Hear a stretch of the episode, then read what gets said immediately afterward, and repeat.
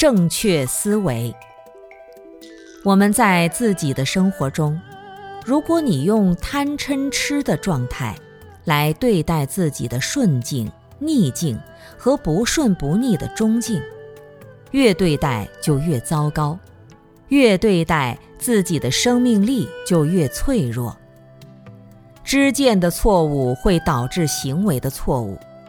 因此要培养自己的正确思维。人的一切行为都是靠思维来指导的，哪怕你是在梦中睡着了说梦话，醒来之后什么都不知道，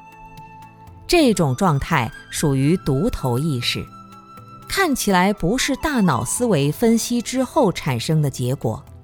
但它实际上也是过去的思维所积累成惯性所导致的。用心理学的话来说。我们现在能够掌握、能够分析、认知事物的是显意识，显意识分析久了以后就变成潜意识了。所谓的潜意识，其实就是生命中的惯性力量。我们现在的修行思维，就是把正确的思维模式形成习惯，重新储存在阿赖耶识当中。我们要把自己的显意识管理好，让显意识储存进去的东西都是优质化的内容。如果一个人的思维太低劣了，他总会沉浸在一种以自我为中心、自以为是的心理中，去满足自己感官上的一些需求。无论是贪嗔痴慢疑，还是财色名食睡。